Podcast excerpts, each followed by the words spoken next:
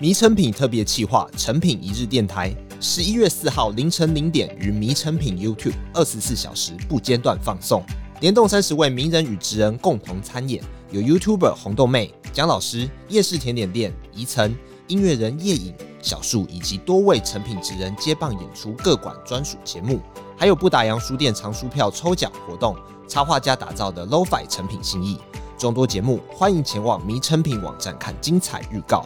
十一月四号直播当天，请锁定迷诚品 YouTube，详情请至节目资讯栏查阅。你看那些固执的人，他们其实你可以说他很执着，可他也有那种很坚持的一面，一样的啦。那个很坚持的人，通常也是很固执的。所以你说那到底是优点还是缺点呢？我觉得我们可能可以跳脱二元对立，这个不是优点，这就是缺点。或者这不是对就是错，我们可以用一个更涵容、更宽广的角度来看待我们身上的特质。那个特质，它很可能当中有一些可以在我们现在或者日后的生活中，可以帮助我们活得更好的所谓的资源。欢迎回到迷诚品 Podcast，今天读什么？在重启人生特别企划里，我们邀请你一起为身体和心灵按下暂停键，好好休息，好好吃饭，好好呼吸，好好思考，探索不一样的思路，前往不一样的人生。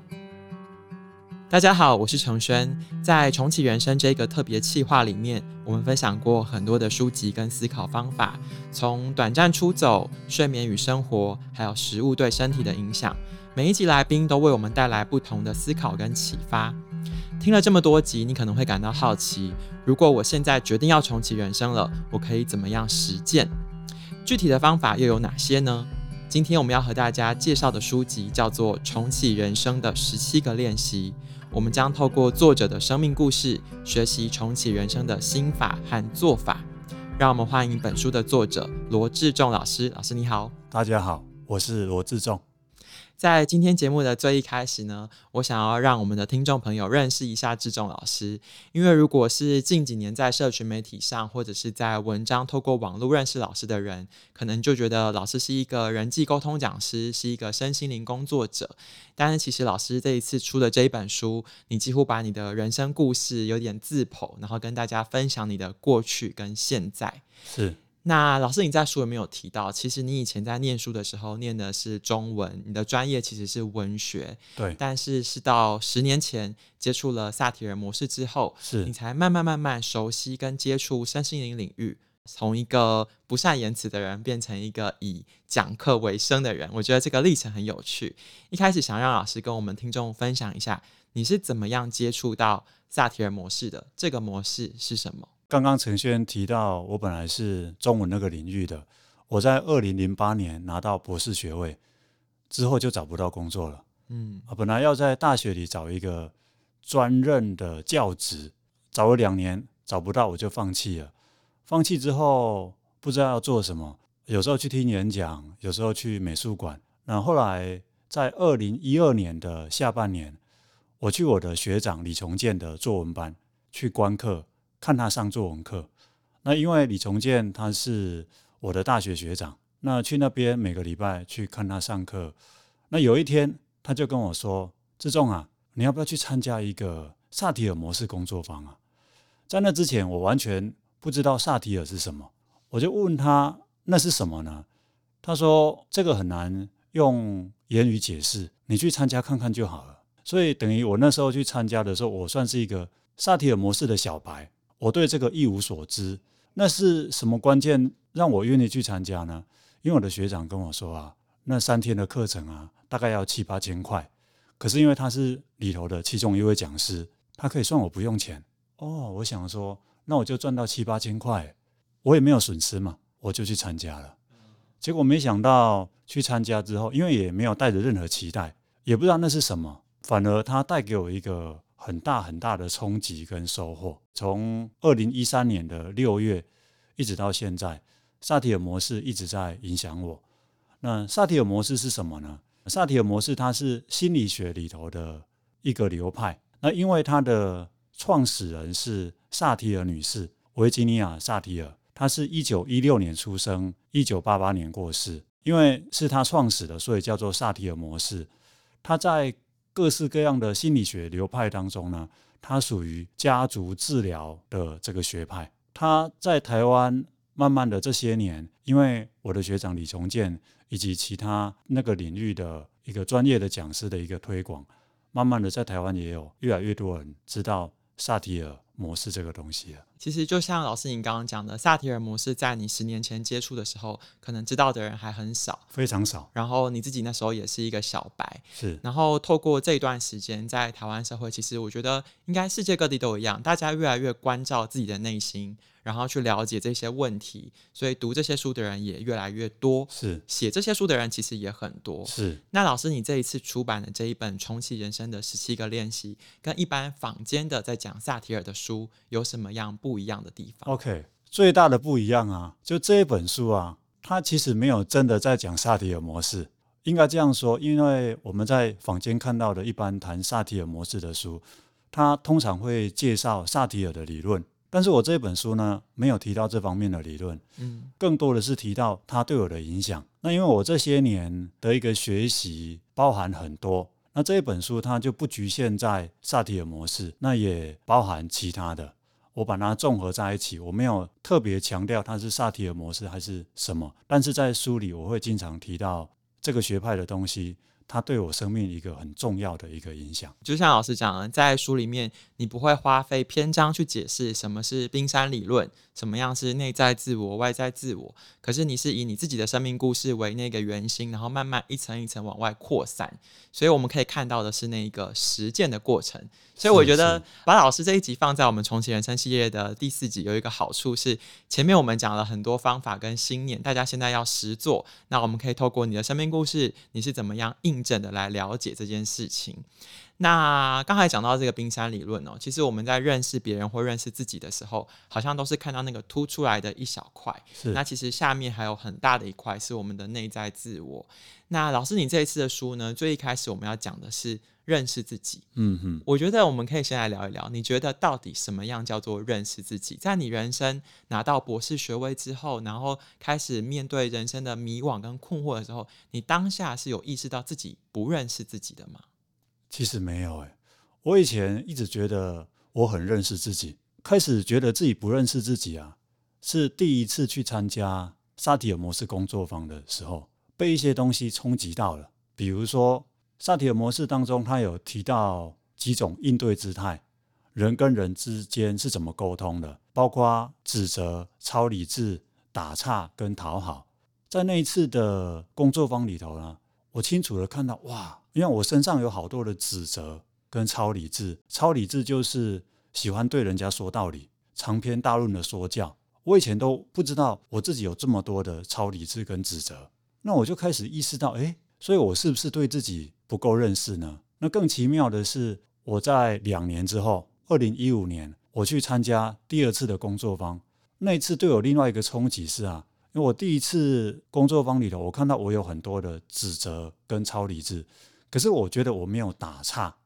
可是，在第二次的工作坊里啊，两年后，我才清楚地意识到，原来我身上有那么多那么多的一个打岔，包括我跟我爸爸的互动上。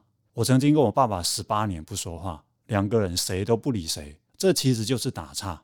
那打岔的人，他容易，比如说在遇到困难、遇到挫折的时候，他就逃避，他就放弃。我以前没有意识到自己有这个面相，所以我参加了一两次这样的工作坊之后呢，我开始意识到我好像不太认识自己哦。嗯，包括为什么我有那么多的愤怒呢？为什么我那么容易生气呢？人家讲一句话。其他人听了可能不以为意，可是我为什么那个愤怒就立刻上来，而且会指责回去？我本来以为那是每个人都会有的反应，直到我学了萨提尔模式，我开始往内去探索，我才发现，哇，我对自己好陌生啊！比如说，我那个愤怒的后面还有哪些情绪吗？我自己之前完全没有意识到。我觉得老师，你刚刚讲这个故事，在书里面大家觉得很深刻，那也可能会是。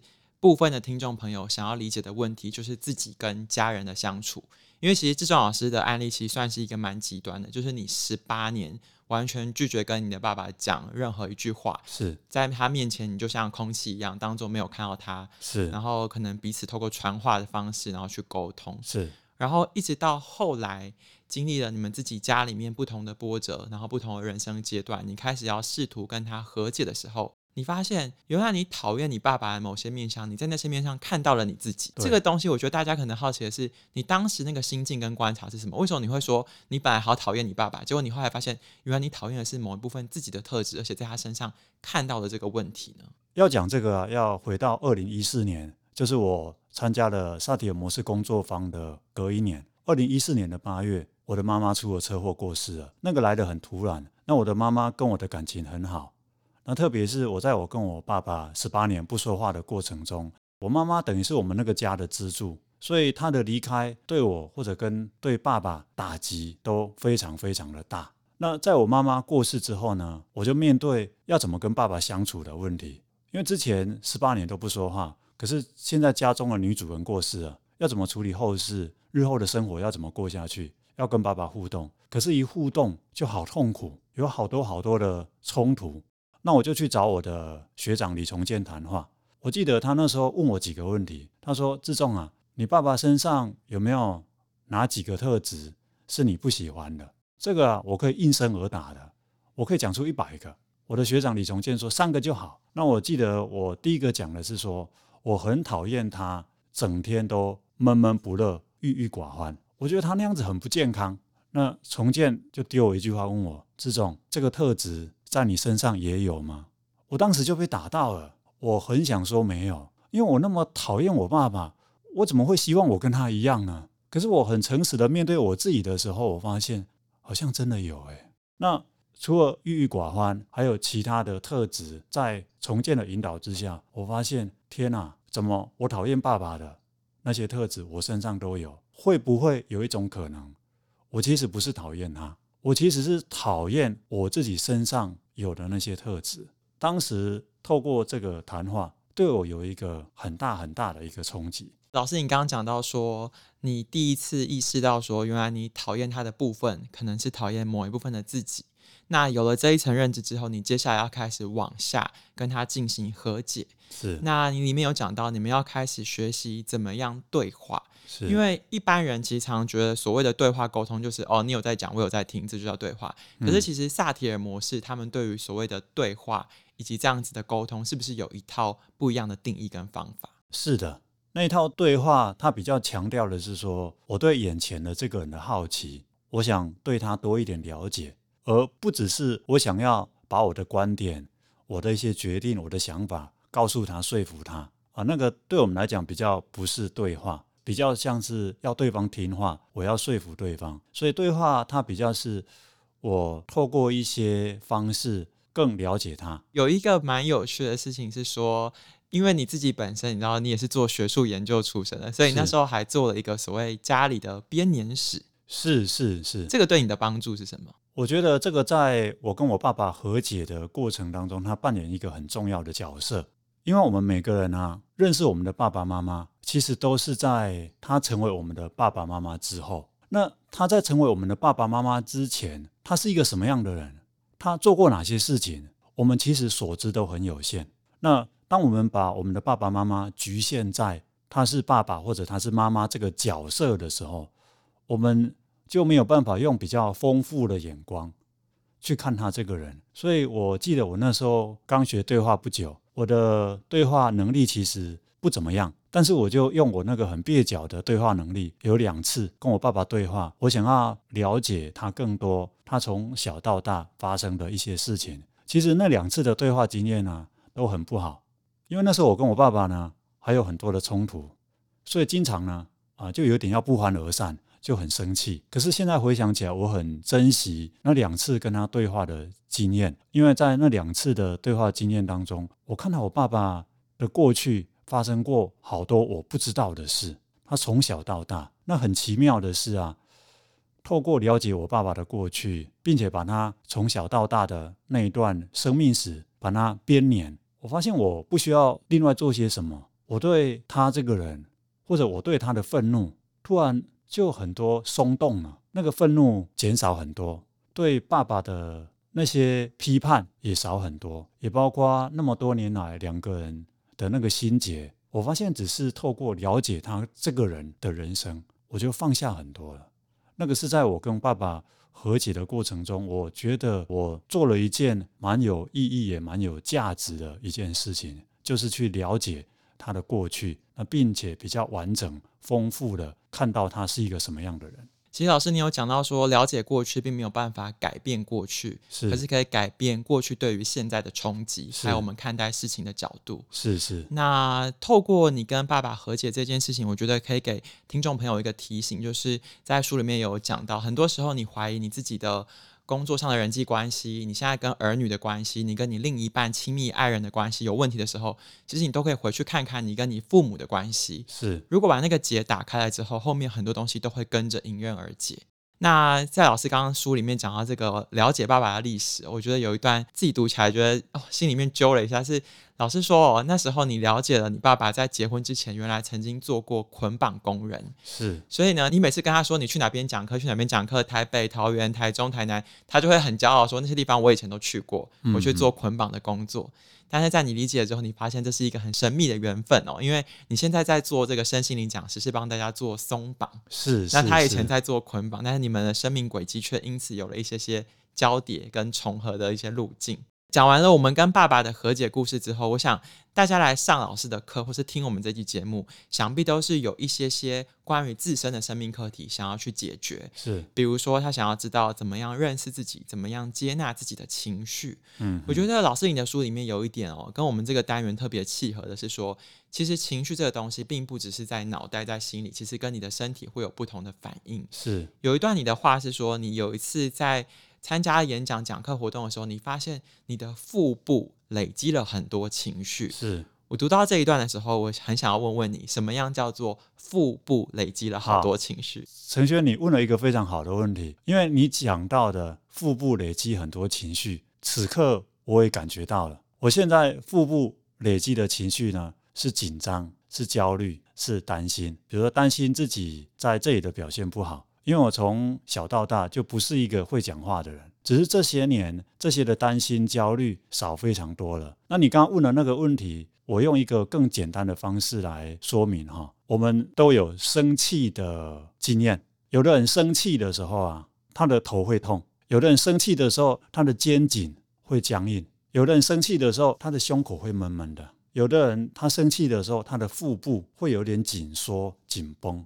那这就是情绪跟身体的一个关联，所以我说腹部里头累积很多的情绪，就是我感受到，比如说我当时觉得焦虑，那焦虑之后，我的腹部觉得很不舒服。通常这个焦虑，它就在这个时候反映在腹部的不舒服上了。每个人的位置可能不同，但对你来说，是你可以透过腹部的不舒服，意识到自己在生气、在焦虑。是，甚至我多年前曾经有很严重的胃食道逆流。现在呢，只有在两种情况下会发作，一种就是啊，我吃到不该吃的东西，比如说油炸的；还有一种就是我很焦虑的时候，因为我透过去观察，我发现我那个胃食道逆流跟我的焦虑是很密切相关的。所以，当我现在胃食道逆流又发作了，我就会可以去检视我是不是有吃到不该吃的东西。如果没有的话，这个可能就跟我的焦虑有关哦。那个焦虑，我可能这一阵子没有意识到，透过胃食道逆流，它让我意识到了，我再去思考，那会是跟什么事情带给我的焦虑有关呢？通常做这个探索之后没几天，胃食道逆流它就好了。老师，其实我们刚刚讲了这么多，重启人生的十七个练习里面有很多很多不同的练习方法，但是大部分呢都离不开书写。是就是你常常会跟我们说，我们去写很多的清单，比如说像刚刚情绪这个好了，你就有一个你自己研究出来的方式，叫做情绪清单的练习。是，可不可以跟听众朋友解释一下这个方法？它是我把我对于情绪的一些观察，我把部分的情绪把它列成一份清单，包括焦虑、担心、害怕、生气、悲伤、难过、恐慌等等各式各样我们认为是负面的一个情绪。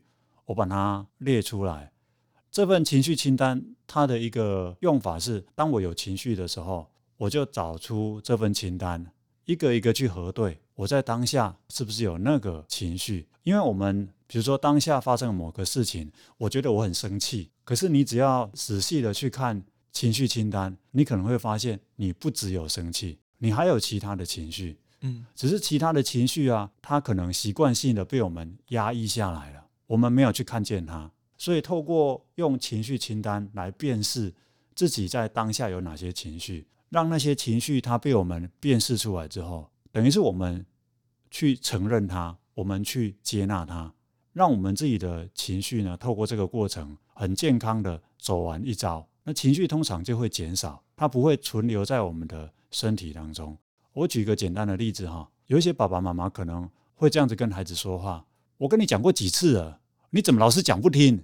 你看看这样的一个语言啊，它表面上听起来好像是生气。”可是这个背后呢，它其实有很深很深的无力感。如果这个爸爸妈妈他可以去感受到，原来在这个生气的背后，我有很深的无力感，通常那个生气会减少，甚至会消失。那再比如说焦虑，现代人很容易焦虑，可是我的经验是啊，很多焦虑的背后啊，都会跟悲伤，都会跟孤单有关。所以今天我要去让自己比较不焦虑。我可能需要去辨识出我在那个焦虑的背后可能有其他的情绪，那些情绪被我看见了，那个焦虑呢，它有时候会很神奇的，就整个不见，至少它会减轻。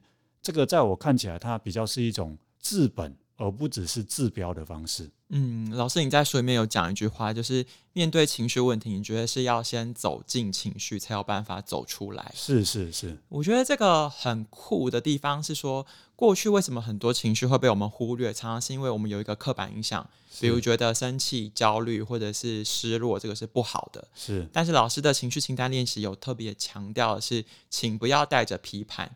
就是非常客观理性的，然后越慢越好，慢慢的问自己说：我有生气吗？是，我有焦虑吗？而且甚至可能问第二轮、第三轮，慢慢的去做这件事。光是问这件事情就可以改善这个状况。是，像我要来上这个节目，我是很紧张的，我是很焦虑的。但是我对这个紧张，我对这个焦虑呢是没有批判的啊，甚至我会这样子跟我自己说：我就堂堂正正的焦虑，堂堂正正的紧张吧。那当我这样子做之后，或者当我这样跟自己说之后，那个焦虑跟紧张，它可能还在，但是我不会为自己创造更多的一个情绪。比如说，陈轩，你一定有听过有人这样子说：“我对自己刚刚的生气感到很生气。”你有看到吗？因为这个人他无法接纳或者无法允许自己生气，所以他会产生更多的情绪。所以，当我们透过接纳，至少辨识出我们身上有什么情绪。通常那个情绪呢，它就不会再扩大，而且因为我们接纳它，我喜欢用的话就是那个情绪它会自由的来，它也会自由的离开，只要我们不要去压抑它、干涉它。我觉得老师你讲这个不带批判的接纳，其实并不容易耶。就比如说。你自己说过，你后来要去了解、认识自己之后，你发现自己就是一个很容易放弃的人。是，但你说你后来接纳了自己，就是一个很容易放弃的人，这是一个怎样的心情？所以后来可以接纳，甚至欣赏自己是一个容易放弃的人，是因为我不只看到容易放弃它带给我的负面影响，我也看到它带给我的资源，或者说看到它带给我的好处。容易放弃，它带给我一个最大的好处是。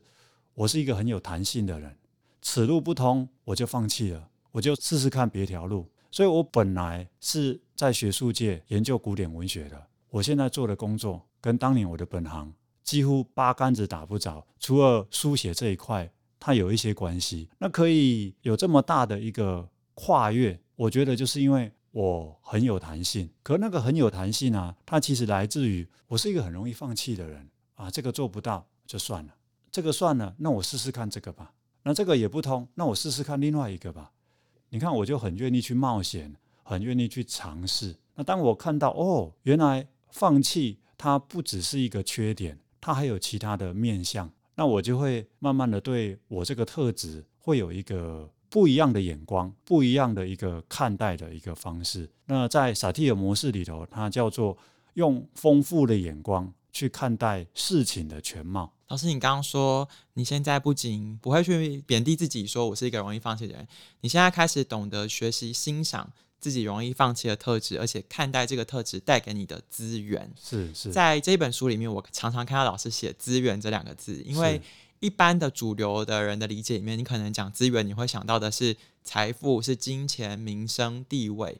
但其实老师，你的资源的定义更广。你说我们要从自己的生命经验跟体验里面去找资源，这是什么意思呢？OK，那资源主要讲的是内在的资源。我在我过去的生命经验当中，不管是挫折或者一些成功的经验，我从那些经验里头，我学习到一些新的东西。但是我不一定意识到那些东西，往往就是我们整个生命历程里头，它带给我的一个资源。嗯。我刚刚提到的是容易放弃。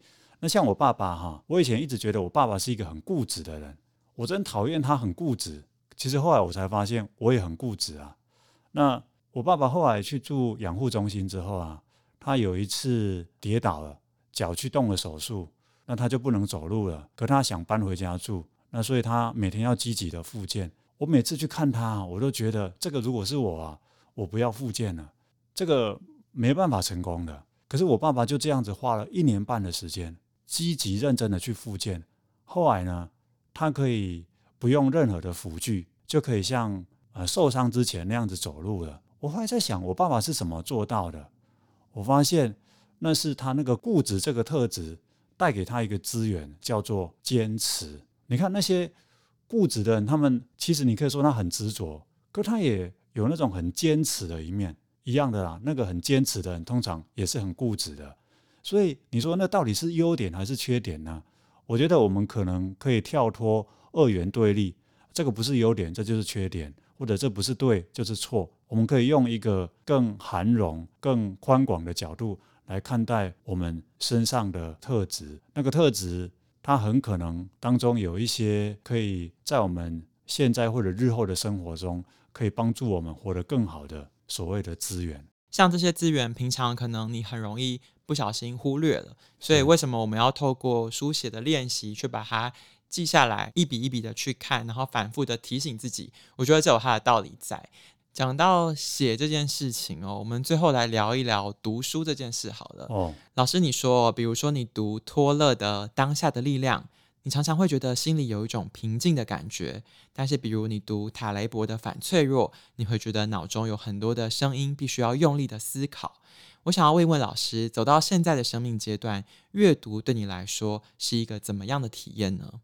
应该说，我们从小到大被训练的一个阅读的方式，就是用头脑去理解一本书。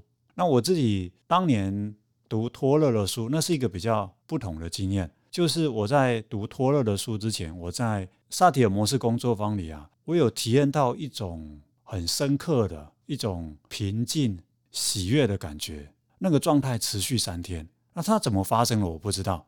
它怎么结束的？我也不知道。只是我第一次意识到，哇，原来我可以这样活着，我的内在可以这么平静，这么喜悦。那有没有什么方式可以让我找回那三天的平静跟喜悦呢？后来我读托勒的书，我就发现，哎，有那种感觉。那很妙的是，我第一次在读托勒的书的时候，我根本不知道他在写什么，书中的句子我都看不懂。可是很奇妙的是啊，我虽然看不懂，但是我的内在呢，可以感受到一种平静跟喜悦。哦，我第一次意识到，哦，原来读书啊，不一定要把它用头脑读懂，有时候只是你读的时候觉得很放松、很愉快、很平静，这样也可以。嗯，我是在那个当下才意识到，原来书可以这样子读，或者书可以带给我们另外一个这样的一个好处。我相信听众朋友在读你这一本书的时候，也会有一样的感想跟感觉啦。谢谢谢谢，希望可以 让大家有这样的感觉。其实我们重启人生系列已经做了好几集了。我记得我们在比较早前面在讨论睡眠的时候，睡眠你好那一集里面呢，那个作者他说他觉得每个人都应该要走出大脑，进入身体。结果后来我在看重启人生的十七个练习的时候，志忠老师写说，大家应该要放下头脑，走向心灵。我觉得这好有趣，这个就是阅读带给我们的收获。所有的知识，他们会彼此连接跟印证，然后慢慢改变我们的生命。希望透过这一系列的特别企划，让大家在繁忙的日常当中有一个机会去认识大脑之外的自己。原来我们随时都可以重启，随时都可以改变。如果大家喜欢今天分享的内容，欢迎到附近的诚品书店或是诚品线上来查找志仲老师的《重启人生的十七个练习》。如果有任何问题或建议，欢迎到 Apple Podcast 留言告诉我们。谢谢大家的收听，也谢谢今天来宾的分享。我们下次见，拜拜，拜拜。